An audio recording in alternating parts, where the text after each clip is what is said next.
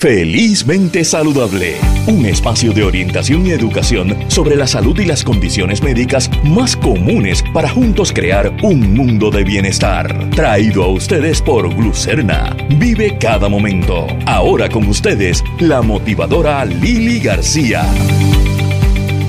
Saludos amigos de Felizmente Saludable. Hoy, eh, sábado 2 de julio. Eh, estamos iniciándonos con el primer programa del mes de julio, como se ha ido este año, gente. Eh, y tenemos un programa bien interesante para ustedes. Eh, vamos a estar hablando acerca de la prevención en el uso de drogas. ¿Cuáles son las señales que pueden llevar a un joven o un joven adulto a comenzar en el uso de drogas y cuáles son las señales que pueden indicarte que está ocurriendo ya? vamos a estar hablando acerca de celebrando en realidad. Hoy es el día del periodista deportivo y tenemos con nosotros a la gran Lizeth Santiago, una veterana del deporte, también sobreviviente de cáncer y también quien fuera cuidadora de su esposo ya fallecido, eh, quien fue paciente de cáncer por varios años y tenemos mucho que hablar con ella. Eh, y vamos a comenzar el programa hablando de una condición de la piel que se conoce como vitiligo y esta jovencita fue diagnosticada cuando era niña y llegó un momento en que se cansó de esconder su piel y decidió hacerla su estandarte y ser una portavoz para todos los pacientes. Así que como ven tenemos mucho de qué hablar. Este es el comienzo de Felizmente Saludable con Lili. El pasado 25 de junio se celebró el Día Mundial del Vitiligo con la idea de crear conciencia acerca de este trastorno de la piel que tiene una causa desconocida y que se caracteriza por la presencia de manchas blancas debido a la falta de pigmentación. Y hoy tenemos con nosotros a una jovencita eh, que fue diagnosticada siendo niña y que ya trae ese historial familiar y que de repente decidió dejar de esconderse y convertir, como dije, eh, convertirse en un símbolo para otras, especialmente jóvenes y mujeres que padecen de la condición. Y tenemos con nosotros a Ashley Carrasquillo. Ashley, gracias por estar, acompañarnos aquí en Felizmente Saludable con Lili. Gracias Lili, a ti por la invitación como siempre y un placer estar aquí. Ashley, tú hemos hablado anteriormente y sé que fuiste diagnosticada, o sea, te empezaron las manchas del vitiligo, em, comenzaron, la falta de pigmentación se comenzó a notar, tú tenías que nueve años, diez años. Tenía nueve años. Eh, a mí me comenzó, usualmente el vitiligo pues comienza por el área de los codos, los nudillos, las rodillas. Y pues yo no fui la excepción. A mí me comenzó por el área de la muñeca. Y básicamente para ese tiempo yo jugaba y practicaba, ¿no? Deporte, este voleibol. Y cada vez que pompeaba el balón, se me ponía rojo esa área y ahí es que mi mamá pues se va dando cuenta y, me lleva a, un dermatólogo. Y ahí pues es que oficialmente me diagnostican con, con vitiligo. Tu papá es paciente de vitiligo, ¿verdad? De toda la vida. Sí, mi papá es paciente de vitiligo, así que mientras crecía pues también pues fue básicamente pues una, una visualización normal, ¿no? De, de la condición al ver a mi papá con, con vitiligo y sobre todo pues un apoyo en todo el proceso. Cuando, cuando uno tiene nueve años y me imagino ya conocías la condición, o sea que no fue tan chocante el diagnóstico de primera intención. Correcto. Yo, pues, al ver a mi papá, yo veía la condición como algo normal, pero sí fue difícil, pues, crecer con la condición y sobre todo un impacto bien fuerte en la autoestima. Yo diría que no es hasta quizás high school cuando yo comienzo, pues, a verdadera, verdaderamente no aceptar la, la condición, lo que me estaba pasando y sobre todo pues exponerla sin miedo. Ahora mismo tienes que edad. Yo tengo 25 años ahora. Una niña, ¿qué estás haciendo con tu vida? Pues yo básicamente eh, estudié psicología, luego hice una maestría en relaciones públicas, estoy trabajando en, en una agencia de comunicaciones, se llama The Victim Group, y usualmente pues yo tenía la esperanza de, quizás eh, conocer a otras mujeres eh, con vitiligo y el pasado 25 de junio eso se dio. Así que mientras trabajo en una agencia de comunicaciones, también creo contenido en, redes sociales con el fin de educar, de normalizar la condición y sobre todo de crear un, un espacio seguro para personas con vitiligo. ¿Cuándo fue que tú decidiste yo no me voy a esconder más? Porque me imagino que de adolescente en las hay con todo, ¿verdad? Lo que mencionas de la autoestima, eh, la primera tendencia es que nadie se entere que yo tengo esto, déjame taparme.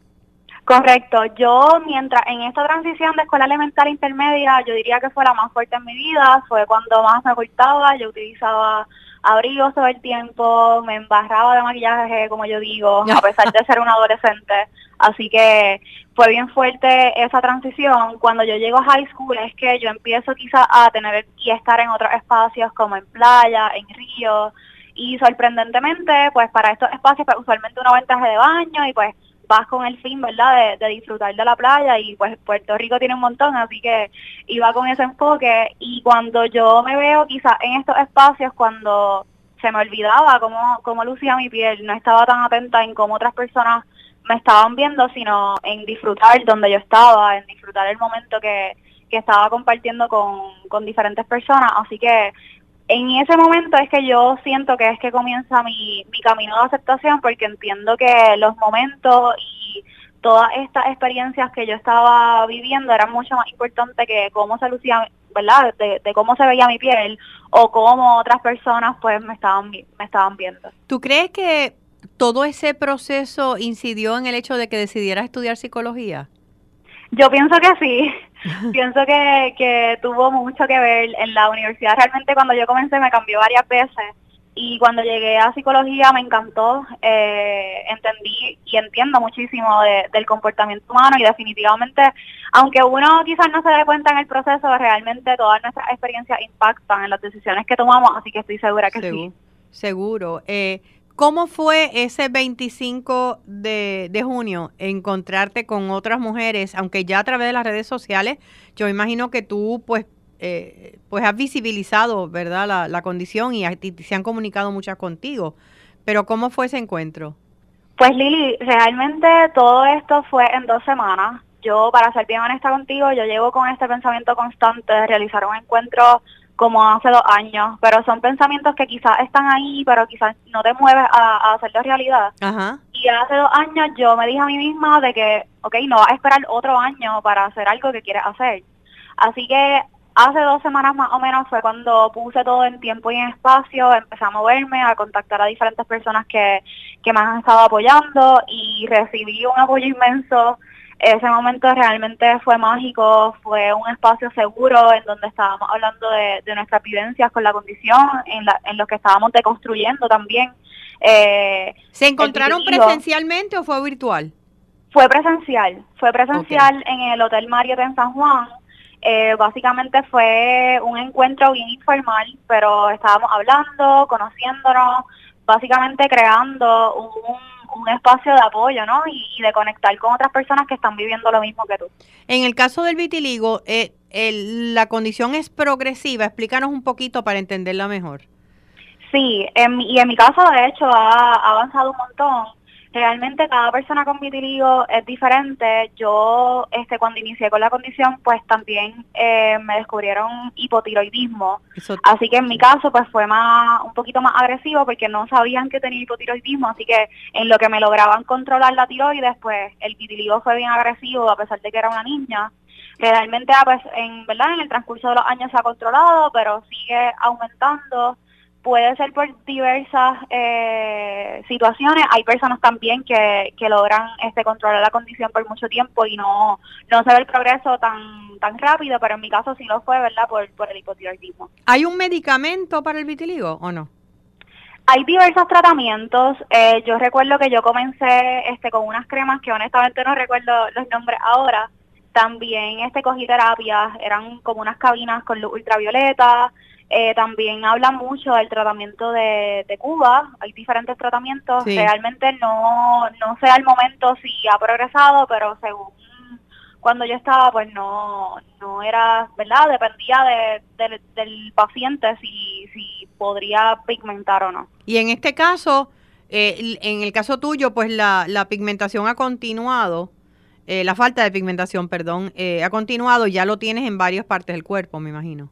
Sí, yo tengo, yo tengo mucho, este, tengo en mis manos, tengo en mis piernas, tengo en la barriga, la cara, por ejemplo, ya está totalmente cubierta, eh, o sea, no tengo, no tengo color eh, de mi piel como tal en mi cara. Y pues ya tengo bastante, así que ha sido bastante progresivo. Y siempre digo que es un poco irónico porque al inicio, cuando me estaba comenzando, pues yo estaba de que me quería ocultar, de que no quería que nadie me viera, y ahora cuando realmente pues voy a cualquier sitio y, y me gusta mostrarlo, pues me tengo que proteger del sol. Claro. Así que es un poco irónico, ¿no? Cómo, cómo funciona todo, de que ahora pues sí me tengo que, ¿verdad? Proteger más, estar con más abrigos para, para protegerme del sol. ¿Qué encontraste en común con este grupo de mujeres eh, pacientes como tú? ¿Cuál es la duda mayor, la preocupación mayor eh, o, o los retos mayores a los que se han enfrentado? Yo, según realmente fue un momento mágico en el que quizás priorizamos más el diálogo acerca de la aceptación y de lo único y diferente que, que nos hace el vitiligo, pero realmente siento que fue quizás este impacto en la autoestima eh, y en comparación, ¿verdad?, en cómo otras personas nos ven y cómo a veces reaccionan de, de mala manera y que quizás no se dan cuenta en ese momento, pero genera un impacto, ¿no?, a, a largo plazo.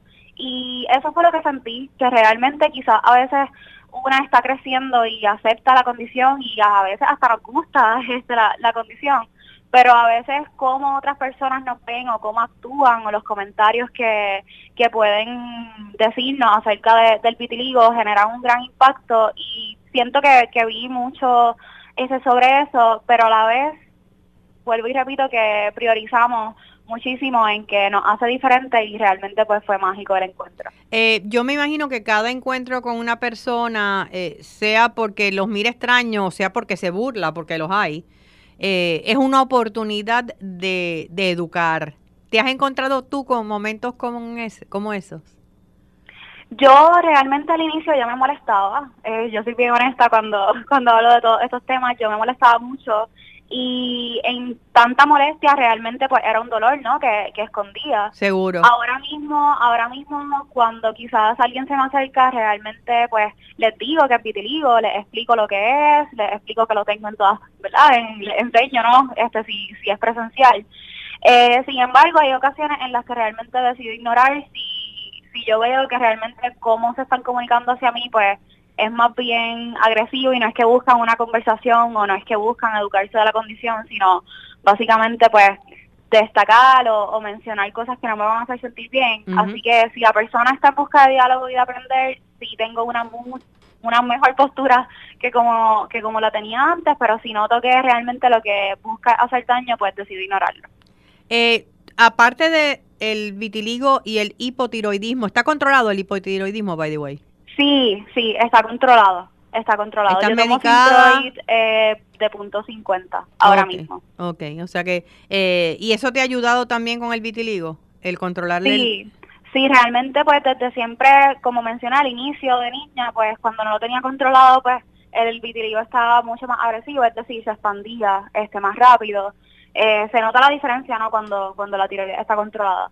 Aparte de esas dos este, condiciones yo tengo también psoriasis que eso es también, te iba, eso te iba a preguntar. Autoinmune y que tiene mucho que ver también con las emociones y, y, con cómo yo me siento así que es un reto diariamente. Es un reto. Y la psoriasis llegó antes después del vitiligo en, en, ¿en qué orden la psoriasis llega después. Honestamente no re, no recuerdo a, a qué edad eh, yo diría que ya en intermedia yo tenía psoriasis y, ¿verdad? Tampoco tiene cura, así que llevo ya varios años también manejando la psoriasis. No, y, y es una condición que también afecta mucho la autoestima porque se refleja en la piel. Correcto. Yo usualmente a mí me sale en, en el rostro, en las rodillas antes, pero ya hace tiempito que, que no me salen las rodillas ni en los codos. Y ahora mismo donde más agresivo lo tengo es en, en la cabeza. Ah, el, debajo del cuero cabelludo. Correcto. Ok. ¿Y qué, qué utilizas? ¿También te medicas o utilizas medi eh, eh, eh, ungüentos sí. naturales?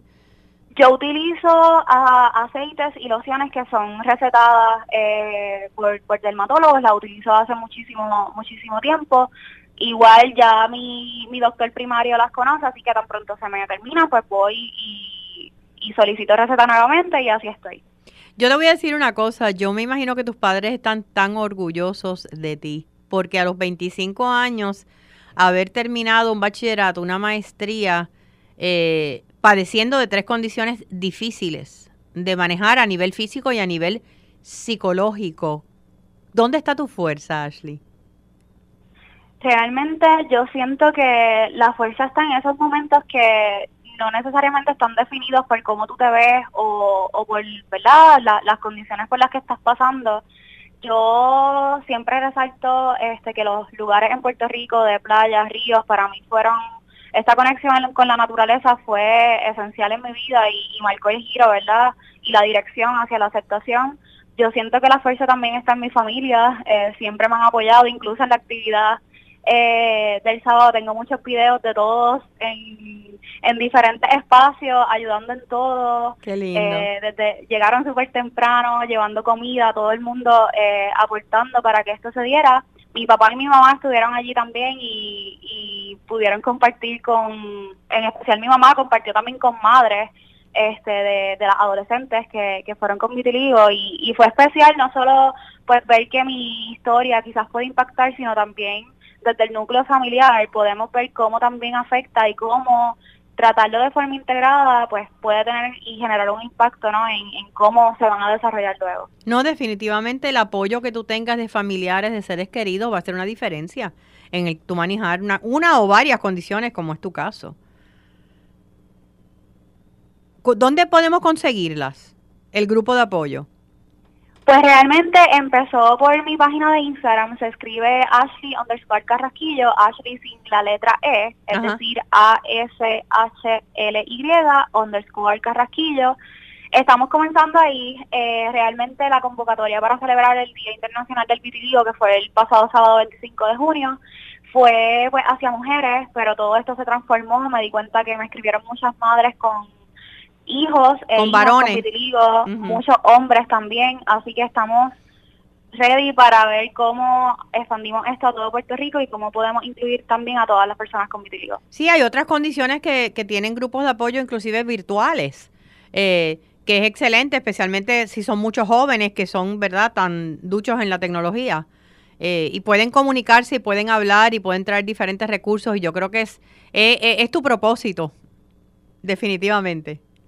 Sí, lo es y es como cuando uno no sabe cuál es el propósito, pero de repente pues llega y siento que eso fue lo que sentí el sábado y repetí muchas veces que a pesar de que no fue perfecto, faltaron muchos este detalles de coordinar, pero estoy segura que es el inicio de, de muchos encuentros más y realmente estoy bien feliz. Gracias por el espacio, Lili, como siempre, y, y agradecida de haber estado aquí. No, gracias a ti y recuerda cuando empiece en el grupo de apoyo, eh, nos deja saber para anunciarlo al público en general, porque estoy segura que hay personas, inclusive adultos, que tal vez quieran unirse a él. Mucho éxito y mucha salud sobre todas las cosas para ti, Ashley. Gracias Lili, te mando un abrazo apretado. Gracias por todo. Gracias. Si estás listo para proveer nuevos servicios y productos para tu negocio, en Radio Isla 1320 estamos listos para ayudarte a anunciarlos. Nuestras nuevas estrategias de mercadeo radial y digital, diseñadas exclusivamente para ti, llevarán tu negocio a otro nivel. Comunícate con nuestros expertos ahora llamando al 787-292-1700 o envía un mensaje al email ventas arroba radio isla1320.com. Radio Isla 1320, el sentir de Puerto Rico. Seguimos con más en Felizmente Saludable con la motivadora Lili García. Y continuando con Felizmente Saludable con Lili, hoy, día 2 de julio, se, se conmemora el Día del Periodista Deportivo, así que aprovecho para felicitar a tantos compañeros periodistas que cubren el área de los deportes, ya sea para los medios masivos como para las redes sociales, eh, cada vez son más, aunque ha cambiado muchísimo esta cobertura. Y hoy tengo conmigo a, una de las veteranas, amiga, hermana. Eh, le voy a preguntar ahora cuántos años son, porque yo creo que son o tantos como yo o, más.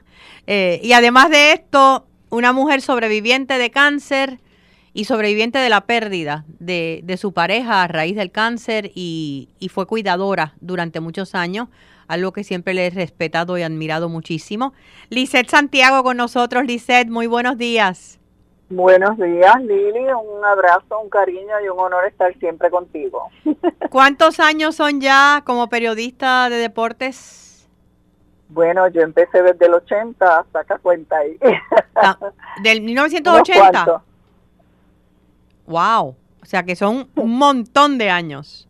Exacto. Y hace poco vi cuando tuvimos las justas de la LAI que estuviste eh, participando cubriéndola. Sí, esas son mis justas número 40. ¡Wow!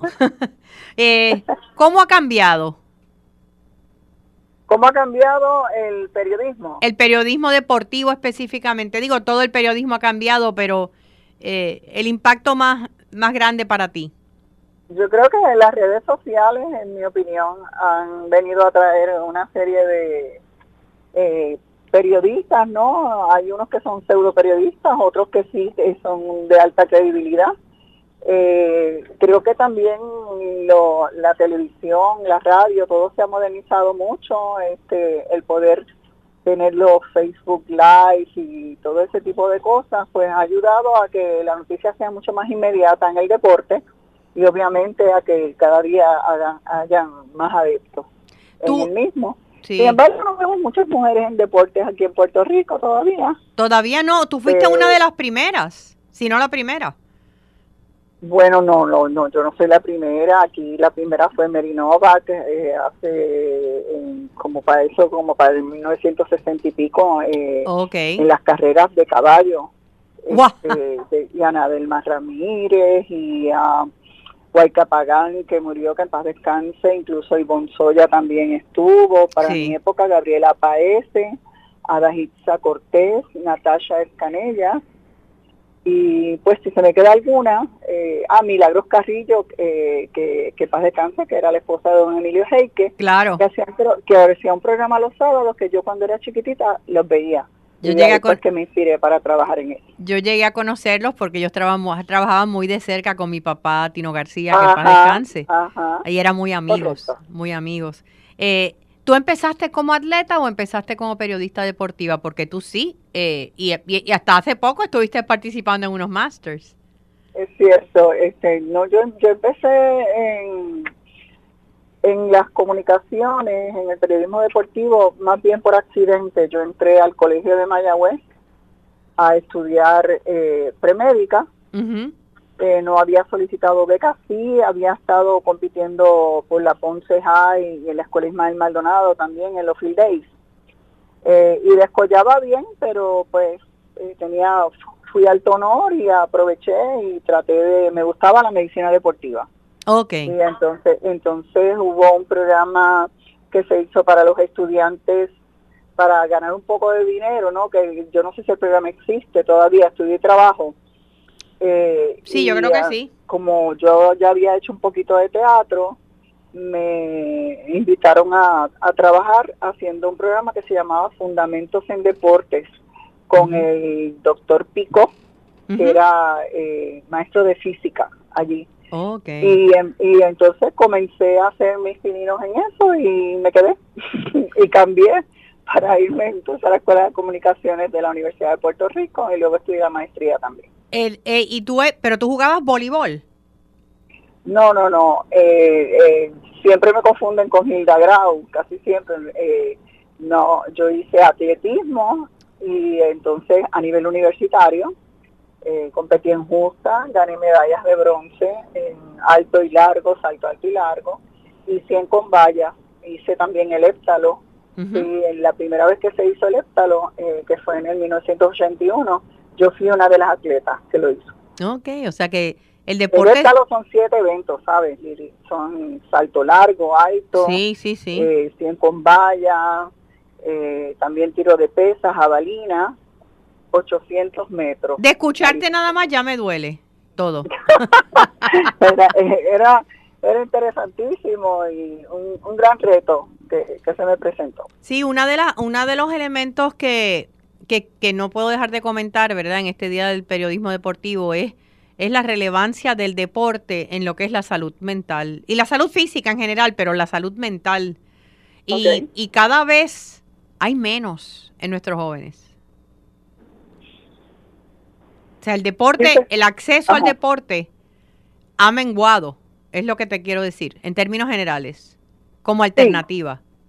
Sí, yo creo que, que en términos generales hay más eh, juegos electrónicos, más cosas este, pasivas, que pues sí, algunos pues le, dicen que son deportes, ¿no? Y los han incluido en nuevos deportes, pero eh, tienes razón, sí, ha mermado. ¿Y tú entiendes que hay una relación entre la salud? En el caso tuyo, ¿el deporte ha sido un vehículo para una mejor salud física y emocional? definitivamente el deporte me enseñó a mí a ser disciplinada, a establecerme metas, a no dejar de tener fe en mí misma, a trabajar duro cuando no se tiene cuando no se tiene ventaja. Claro. Cuando uno es un atleta del montón, como yo digo que era yo, yo era de las que mojaba, que no mojaba, pero empapaba. este y representó siempre un reto para mí, de ahí también la palabra que no puedo no está en mi diccionario. No. Eh, nunca estuvo en mi diccionario tampoco. Y, y eso lo ves en los en los atletas que, que ves subiendo ahora, tienen esa esa actitud. Bueno, yo creo que, eh, que los atletas en sí, los competidores, este, yo entiendo que sí, que lo veo, tienen más facilidades, tienen más dinero, los uniformes son... Son más lindos. Te me fuiste de momento. Ajá. Este, pues yo creo que sí, que ese espíritu lo hay y, y obviamente el, el que se promueva más es lo más importante. Sí. Si, si hubo un momento, porque digo, porque como te conozco desde hace tantos años, sé esa fuerza de carácter que has tenido siempre, pero si hay un momento donde te vi por primera vez en la vida jamaquearte, fue en ese primer diagnóstico eh, que recibiste de cáncer. ¿Cuándo fue eso y cómo, cómo ocurre? ¿Te lo descubriste tú? ¿Fue a través de una mamografía? No, a mí me, a mí me descubrieron el cáncer a través de un chequeo, una mamografía. Este, sinceramente, eh, me movieron el piso, no, no sabía ni qué decir ni qué hacer, porque me parecía que le estaban hablando a otra persona cuando me dieron la noticia, pero me tomó eh, como que unas cuantas horas ponerme en tierra, pero entendí que, que tenía, que, que era cuestión de actitud, este, aparte de que pues tengo que ser honesta, me lo cogieron a tiempo, estaba encapsulado, eh, pues tuve una ventaja que muchas veces otras personas no tienen. ¿Hace cuánto fue eso ya? Wow, eso fue en el 2000, 2010, 2009. 2009, o sea que ya te ya llevas muchos años de como sobreviviente. Sí, eh, precisamente eh, cuando estoy hablando contigo, pues voy a ir a, hacerme mi chequeo. Que eso, es, que eso es bien importante. El tratamiento tuyo, te removieron, eh, como dijiste, estaba encapsulado el tumor, así es que no, tuvi, no tuviste que hacerte, eh, que hacer quimioterapia o te hiciste mastectomía, eh, lumpectomía. Eh, fue una mastectomía, eh, me sacaron el seno izquierdo, pero me hicieron un trans que utilizan tu parte de tu cuerpo Ujú. Para, en vez de ponerte un implante, hacerte el, el seno. En mi caso, el área abdominal, Ajá. me despegaron el lado derecho del abdomen, lo bajaron y lo subieron y eso es lo que yo tengo en, eh, ahora. Eh, y, y entonces pues el cuerpo lo aceptó rápidamente y, y sinceramente pues eh, el doctor Maldonado Ravelo hizo un excelente trabajo con eso. Cuando, cuando piensas en, en, en Lisette antes y después del diagnóstico, ¿entiendes que hubo un cambio en ti? Definitivamente hay cambios, hay unos cambios grandes en uno. Este, estar 12 horas, déjame decirte que yo me hice la mastectomía y me hicieron la plástica, la cirugía plástica el mismo día. Sí, son muchas horas. Después yo soy así, yo más, a, ¿cómo es? a mal paso, rápido. Rápido, los, los tragos amargos se pasan rápido. Exacto, 12 horas estuve este, entubada, ¿verdad? Dormida. Eh, fue un riesgo que me tomé, pero pues tenía la, la juventud y la salud para poderlo hacer. Y definitivamente sí te cambia, te cambia perspectiva de vida. Yo soy una persona que pienso que, digo, quizás alguna gente no, no comparte eh, esa visión de vida que yo tengo, pero yo entiendo que si puedes hacer las cosas, no le estás haciendo daño a nadie y puedes disfrutarlas en ese momento, hazlo. Porque Sí. tú no sabes si ese momento se va a repetir. Tú no sabes si ese momento se va a repetir y al tiempo te conviertes tú en cuidadora del que fuera tu esposo, el gran papillón. Eh, cuando a él le, diagnostican cáncer, eh, y ese proceso, ¿cómo lo comparas a tu proceso de cáncer? Pues mira, este, sinceramente, eh, no fue fácil porque eh, es como volver a revivir tus cosas, eh, pero su actitud fue bien positiva. ahí se le hizo una operación robótica en el 2013 que fue muy buena. Yo creo que, y te digo sinceramente, que en lo que él falló fue en no dar seguimiento. Yo le decía, tienes que ir al médico a chequear. No, si yo estoy bien. No, si yo estoy bien. Y empezó a tener unos dolores y luego pues ya lo tenía regado por todo el cuerpo. Y pues fue difícil. Eh, fue cuando vino María. Sí. El huracán María y eh, gracias a la Sociedad Americana contra el Cáncer y te lo digo sinceramente a las redes sociales pues tuve una ayuda y pude eh, llevarlo al National Institute of Health en Maryland y allí pues tuvo un cuidado de primera y allí mismo también este pues allí falleció. entregó su alma sí es correcto. En el caso de él eh, eh, siempre tuvo una actitud bien positiva fue una persona sí tú lo sabes tú lo visitaste tú lo visitabas pero eres muy amiga de él y, en el maestro y eso hace una diferencia bien grande él era un gran maestro eh, espiritual ah, bueno sí es cierto es correcto este, yo recuerdo que tú me dijiste que la preocupación mayor de él era yo, no era ni él. Este, así era él. Y tú hoy eh, te estás dando seguimiento, porque eso es bien importante. Sí, yo me estoy dando seguimiento. Precisamente yo voy todos los años a mi doctor, el doctor Bay, en este caso me ve el hijo, este, aquí en auxilio mutuo, eh, y siempre me doy seguimiento, me hago mis mamografías todo todo a tiempo. Lo que me preguntaste ahorita si me dieron quimio, no, yo tomé tamoxifen. Ajá. Este, pero llegó un momento, eh, lo estaban haciendo por prevención, porque mi cáncer fue por estrógeno. Okay. Este, y entonces lo estaban haciendo por prevención, pero empecé a hacer este, bueno, no, no le digo a nadie que verdad que tiene que hacer esto, pero empecé a tratar otros métodos, incluyendo el Reiki, que son pues, una medicina alternativa, ¿no? Sí, es medicina, este, esa, sanación energética. Y entonces, este, pues me ayudó mucho y llegó un momento en que dejé de tomarla, se supone que tomé, lo tenía que tomar 10 años, pero me sentía muy débil, este, se me partió un diente, una serie de cosas que yo dije, espérate, esto es, esto es muy fuerte para mí y le pregunté al doctor y pues tratamos y hasta ahora todo bien. Ahora mismo estás eh, abierta, eh, sé que tú, pues, eh, debido a unas condiciones de espalda, pues estás incapacitada en el sentido de que es algo que es recurrente y, ¿cómo lo tratas? ¿Cómo, ¿Cómo te sientes ahora?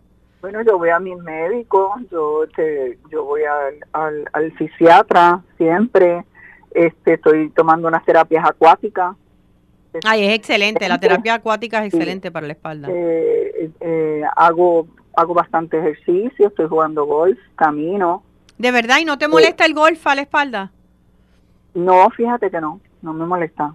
No, porque tú, tú, aprendes a utilizar tu cuerpo. El golf es mucho más eh, estrategia que otra cosa. Okay. Y, y, es uno de los de los de los deportes más relajantes. porque Que, que, es uno de los deportes más relajantes porque la gente está enfocada en todo momento, en el momento. Yo creo que yo jugué golf contigo en Palmas del Mar, creo que fue, ¿verdad? Sí, pero eso fue un, un torneo de celebridades que yo jugué con mi padre, que era un excelente golfista, porque yo, olvídate, que no sé ni cómo darle a la bola. Y pues me gusta el baile de bomba, este, me, me ayuda mucho emocionalmente y mentalmente este y también conecto mucho yo yo conecto mucho con la música en términos espirituales. Yo creo que la música es una gran alternativa tú eres bailadora de bomba. para uno promover su propia salud mental y espiritual. tú eres bailadora de bomba y yo me imagino que a través del baile de la bomba tú sueltas tanto eso es cierto sí me lo vivo y me encanta porque en la bomba tú no tienes nada escrito a menos que hayas hecho una coreografía, ¿no? Para una presentación. Y ahí pues tú descargas lo que tú sientes, aparte de que es bien interesante porque la bomba es parte de nuestra cultura, eh, es para los puertorriqueños, todos los puertorriqueños, no importa si eres hincha, si eres eh, negra, si eres, si eres canelita, es para todo, porque nosotros somos el resultado de todos. Tenemos pendiente la clase de bomba. tengo pendiente contigo unas clases de bomba. Claro. Tú, eres una chica muy ocupada. Sí, no. Eh, Lizeth, gracias de verdad. Felicidades en este día del periodista deportivo. Eh, excelente periodista, excelente deportista, excelente amiga, eh, sobreviviente, responsable. Así es que te deseo mucha salud y mucho bienestar. Gracias, Lili. Eh, yo te quiero dejar con un mensaje y es el de que pues no habemos muchas mujeres en el deporte, en el periodismo deportivo, las que hay tienen que ser solidarias con las que están. Importante. Y sí, eso, eso es lo que sucede. Y por supuesto, lo más importante es lo que tú conozcas, no, no como te veas, porque los periodistas no somos ni mi Puerto Rico, ni, ni nada de eso.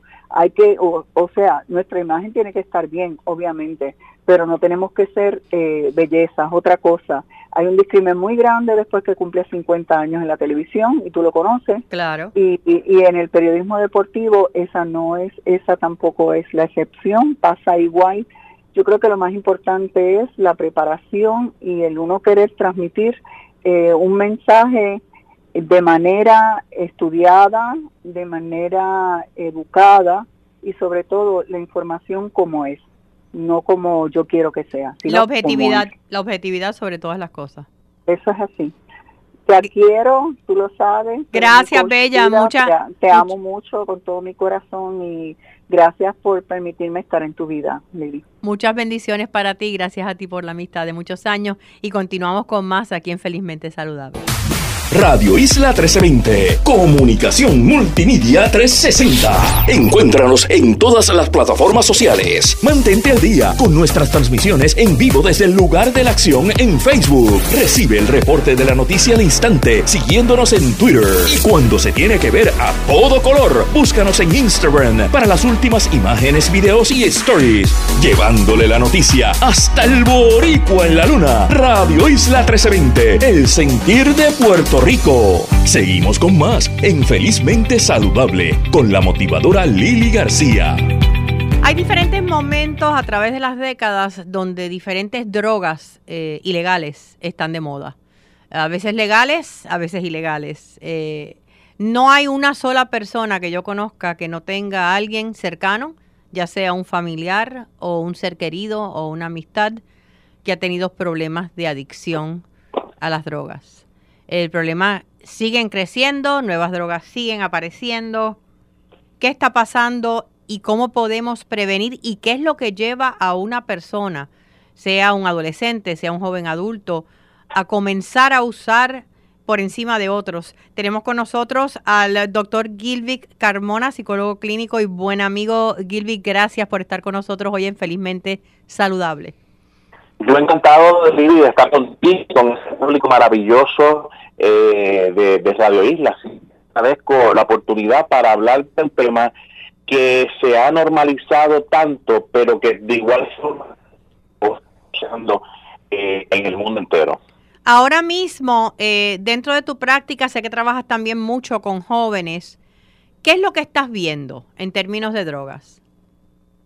Bueno, una de las cosas importantes es, el incremento, ¿verdad? Eh, el consumo de, cannabis, pero más que el consumo, ¿verdad? Del abuso del cannabis, estamos viendo cómo incluso jóvenes eh, le piden a sus padres que los lleven a licenciarse para consumir esta sustancia. Otra cosa que veo que parece no ser tan común y por eso no se le presta tanta atención es el consumo, por ejemplo, de una droga que se llama fentanil el fentanil, sí. El fentanil, ¿verdad? Que es una droga que usualmente se utiliza para pacientes que están en terminal de cáncer para evitar el dolor.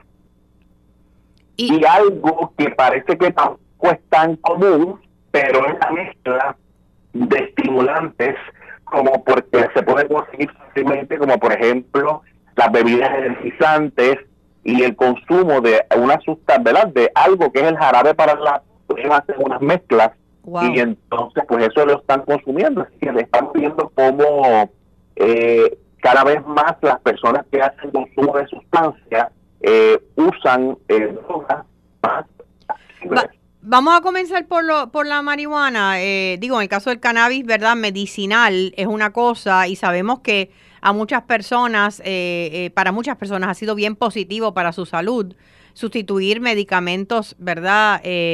fármacos por cannabis. Sin embargo, siempre se hablaba de que con la marihuana no hay adicción, con la marihuana no, no hay problema. Pero hoy, hoy en día hay estudios que dicen que el, consumo de la marihuana excesivo te puede llevar inclusive a, despertar esquizofrenia eh, y otras manifestaciones de salud mental. Claro, definitivamente, porque hay una cosa importante que nosotros tenemos que hacer un enlace, ¿verdad? Y tiene que ver con nuestro cerebro. Cuando nosotros miramos que es una droga, pues una droga es una sustancia que va alterando eh, cualquier evento o cualquier experiencia que nuestro cerebro va teniendo. Entonces, ¿qué sucede? Hay sustancias como por ejemplo los cannabinoides, que es el caso de la marihuana, como los opioides, que es el caso por ejemplo del percocet, de la heroína, que también está bastante de moda, y hay otro que tiene que ver con, adicional a eso, que, que tiene que ver con la analgesia, y son unos receptores que son los receptores dopaminérgicos que están en nuestro cerebro, por consiguiente, cuando una persona usa una sustancia, esa sustancia se parece a un neurotransmisor y por, por consiguiente, pues las personas tenemos, tendemos a engancharnos mucho más en el consumo de sustancias que otro, otra, otro ser sobre la faz de la Tierra. Ok. ¿Y, ¿Y el qué hace? O sea, estamos hablando de que cada una de estas sustancias, de estas drogas, alteran químicamente tu cerebro y por lo tanto tu percepción del, del mundo. Claro, definitivamente, definitivamente, y, y ahí es donde quizás podemos mirar, por ejemplo, las causas de por qué la gente hace eso. Pues mira, hay dos cosas importantes. El ser humano por naturaleza es hedonista, o sea, a nosotros nos gusta estar en placer, sentirnos bien, sentirnos de una manera agradable y evitamos a toda costa el sufrimiento. ¿Y qué es lo que pasa? Que las sustancias provocan estado alterado de conciencia que en primera instancia en el consumo, ¿verdad? O en el abuso provocan placer. Ya cuando entonces se convierte en una adicción o una dependencia, ya entonces cambia el panorama claro. y tú ves como una persona pasa, ¿verdad? Del cielo al infierno. En, en este caso eh, estoy escuchando que cualquier persona que eh, haya atravesado por un trauma de su niñez, de su adolescencia, eh, por un eh, disfunción, porque digo, disfunción hay en todas, yo creo que en nuestra familia, pero una disfunción mayor y tiene un dolor emocional, la droga se convierte en su medicamento. Claro, definitivamente, al igual que, por ejemplo, puede que una persona no vaya a tener trauma, pero tenga, por ejemplo, necesita de ansiedad, eh, depresión, y entonces la persona recurre antes de que un experto le vea y le pueda ayudar a la automedicación. Okay. Y entonces eso que vemos que hay un bien grande con respecto a la sustancia. Entonces el problema es que a mientras más corta edad la persona consume, pues el cerebro crea una mayor adherencia porque hay una, por ejemplo, en la adolescencia se da algo en el cerebro que se llama la poda neuronal. Explicado rápidamente es que las neuronas que nuestro cerebro no utiliza, el cerebro automáticamente dice yo te descarto. Pero las experiencias que yo voy teniendo en Muévete, muévete un poquito porque te estoy perdiendo la señal. Me estabas comentando eh, que en el momento de la adolescencia, en la, en la etapa de la adolescencia, aquellas neuronas que no se están utilizando, creando nuevas experiencias. Eh, ah. el, el, mismo cerebro es como, ¿verdad? La ley de Darwin, lo que no se usa se descarta. Definitivamente. Entonces, al mismo tiempo, es una experiencia esa en la que el cerebro lo que va haciendo es que cuando se expone a una placentera, la graba como si fuera una huella y la hace parte de sí. Ok. Así que mientras más corta edad, y estamos hablando corta edad, pero estamos hablando quizás hasta un poco los 30 años, mientras más comienza, más temprano comienza ese consumo, esa persona, ese cerebro se habituó y dijo, espérate, esto es parte de mi vida. Y me quedo con eso y ya se convierte en una adicción. Definitivamente, definitivamente. Así que si yo te preguntara, por ejemplo, las causas del consumo de sustancias, la primera está relacionada al cerebro. La segunda está relacionada a personas que tienen una pobre tolerancia a la frustración. Me suceden situaciones cotidianas, mis padres se divorciaron, eh, no me gusta la escuela donde estoy y entonces yo comienzo a escapar de eso y utilizo, por ejemplo, una sustancia para hacerme sentir bien. Y esa, el, ¿cuál es la diferencia entre o sea, conocemos personas que tanto el alcohol como, como las drogas, ¿verdad? La han utilizado durante etapas en su vida porque tal vez no han tenido la resiliencia, la capacidad, pero la dejan, echan para adelante versus aquellos que se quedan en la adicción. Se dice que hay una predisposición genética a la adicción, ¿eso es cierto? Definitivamente, hay una predisposición genética a la adicción eh, y obviamente esa predisposición genética viene por vía materna y vía paterna y a lo mejor tú me puedes decir, pero espérate que mis padres no consumían porque, pero mis abuelos sí, o mis bisabuelos sí, porque puede saltarse hasta dos generaciones. O sea que sí hay una predisposición y eso es lo que puede llevar a que una persona eh, sea un usuario, si es que podemos llamar social, de droga. Eh, eh, versus, ah, Lo que pasa es que lo que lo llamamos un usuario social, alguien, ¿verdad? Porque el problema no es formalmente en las drogas, el problema está en que algunas personas son más susceptibles a otras de engancharse en esa sustancia. Entonces el problema que nosotros tenemos es que nosotros como población latina tenemos dos características. Todos los resolvemos comiendo o todos los resolvemos con consumo de alguna sustancia, que puede ser, por ejemplo, alcohol, que puede ser el cigarrillo, o que en este momento, porque en este momento está habiendo un cambio, y el cambio es hacia nosotros ser un poquito más, hacia aceptar mucho más el consumo de otras sustancias, lo que eventualmente pues traerá un problema de salud que ya lo estamos viendo, pero que va a verse mucho más arraigado en los próximos cinco años. ¿Y te, eh, te refieres a, a, problema pulmonar por el consumo del cannabis? Eh, problemas pulmonares con el consumo de cannabis y lo segundo, que es mi preocupación, ¿verdad? Cuando una persona hace cannabis y no ha ido donde un experto que haga una evaluación de sus receptores cannabinoides, pues no sabe cuál es la dosis adecuada que lo va a mantener en una, en, en una estabilidad. ¿Por qué? Porque lo que va a hacer nuestro cerebro es que cada vez va a querer más cantidad en menos tiempo de esa sustancia y eso es lo que va cambiamos del uso al abuso y luego a la dependencia. ¿Cómo se puede cortar ese abuso? Eh, es, difícil, ¿verdad? Eh, eh, pero, ¿qué es lo que conlleva? ¿Tratamientos? ¿Hay medicamentos? ¿Qué, ¿Qué, se puede hacer? Claro, definitivamente lo primero es que tenemos que tratarlo de manera individualizada. Segundo, que reconocer que la adicción es, en el caso de la adicción, es un problema de salud no mental, es un problema de salud física, y tiene que atenderse con ese mismo rigor y ese mismo respeto que se atiende, por ejemplo, una hipertensión o se atiende, por ejemplo, este, una, la diabetes.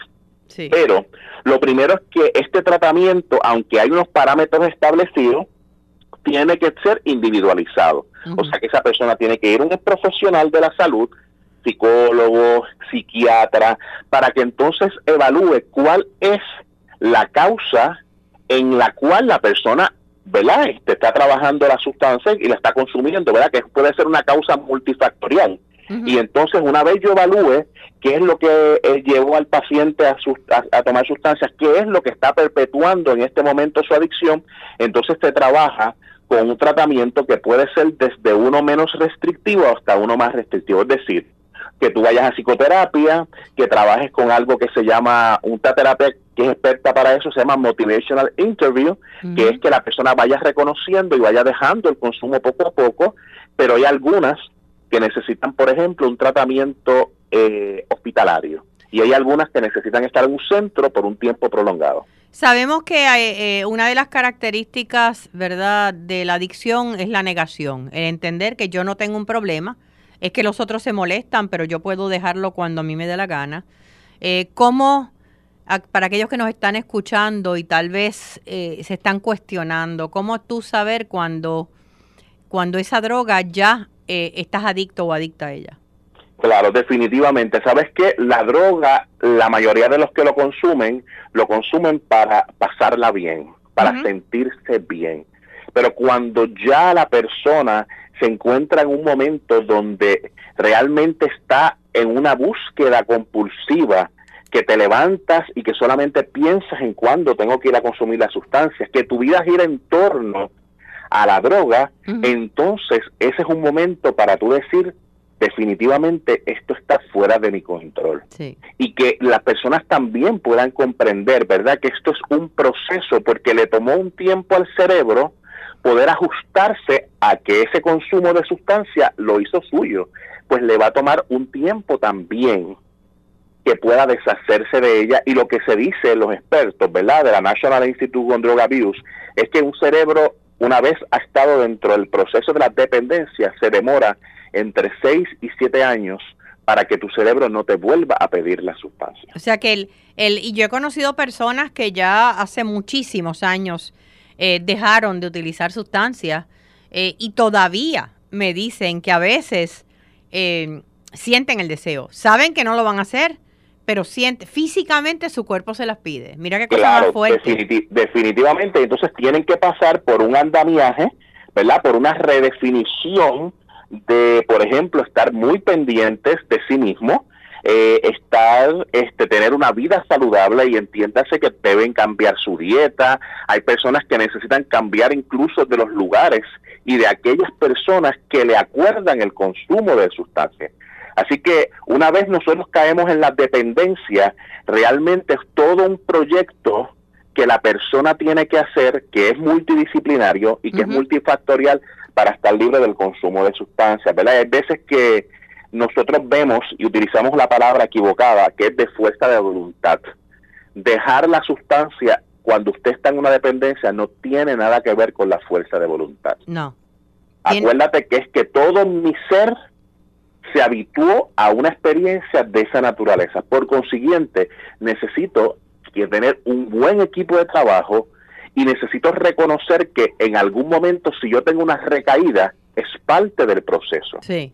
Y es, y, es, que haya ese grupo de apoyo alrededor que pueda ayudar a sostener a esta persona cuando sí la tiene, la recaída. Definitivamente. Y yo sé que es bien difícil, ¿verdad? Porque sé que cuando un familiar ha visto a su hijo o a su hija o algún familiar que se está deteriorando, es bien difícil para esa persona. Y segundo, que el consumo de sustancias, a diferencia de otro tipo de problemas, pues le, me lleva a tener que hacer todo lo posible para buscar ese consumo de sustancias, incluyendo delinquir, robar. Claro, sí, hay que ¿Eh? encontrar, es, es, cuestión de tú mantener ese estado de felicidad, entre comillas, o de bienestar que tú crees que la droga te da, eh, eh cuando es todo lo contrario, y lo vas a tratar de mantener haciendo lo que sea.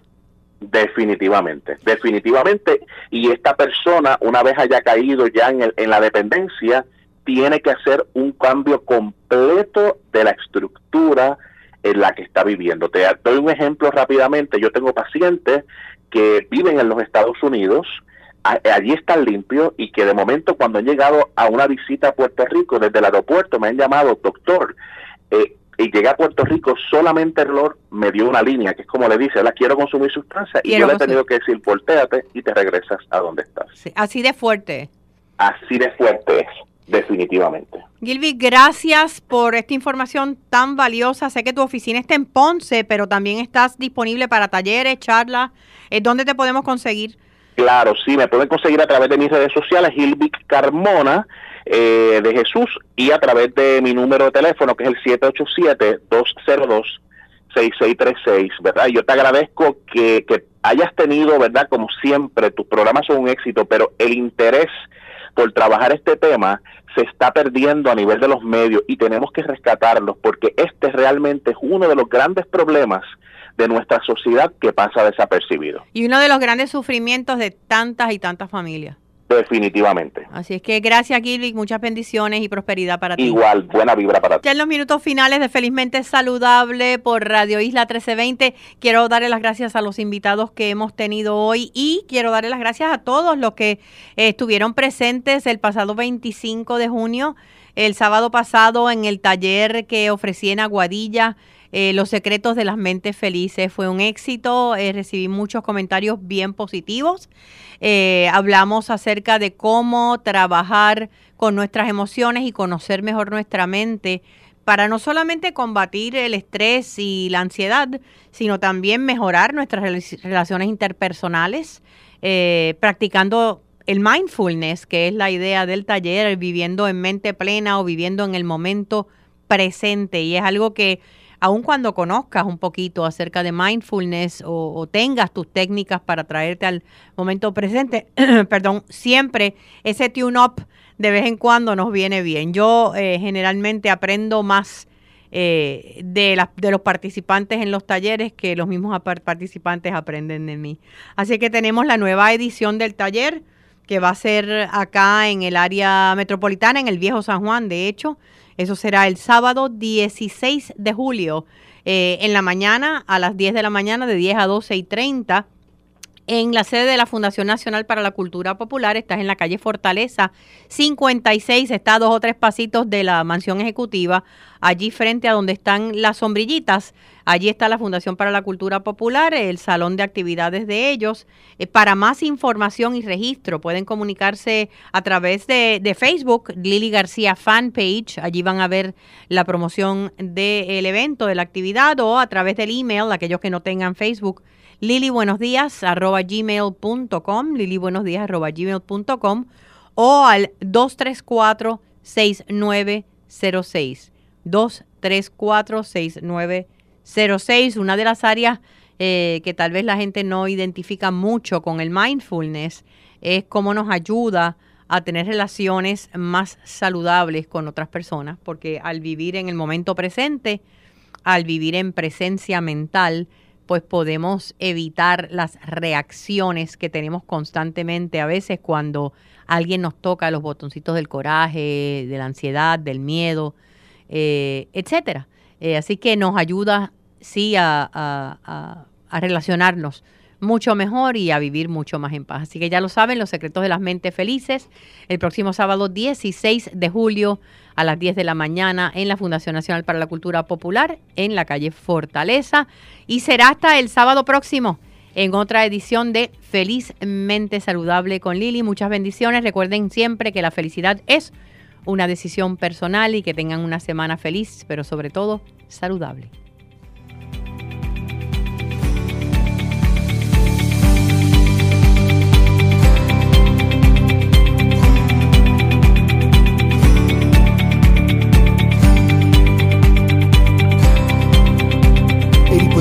Puede tener muchas caras.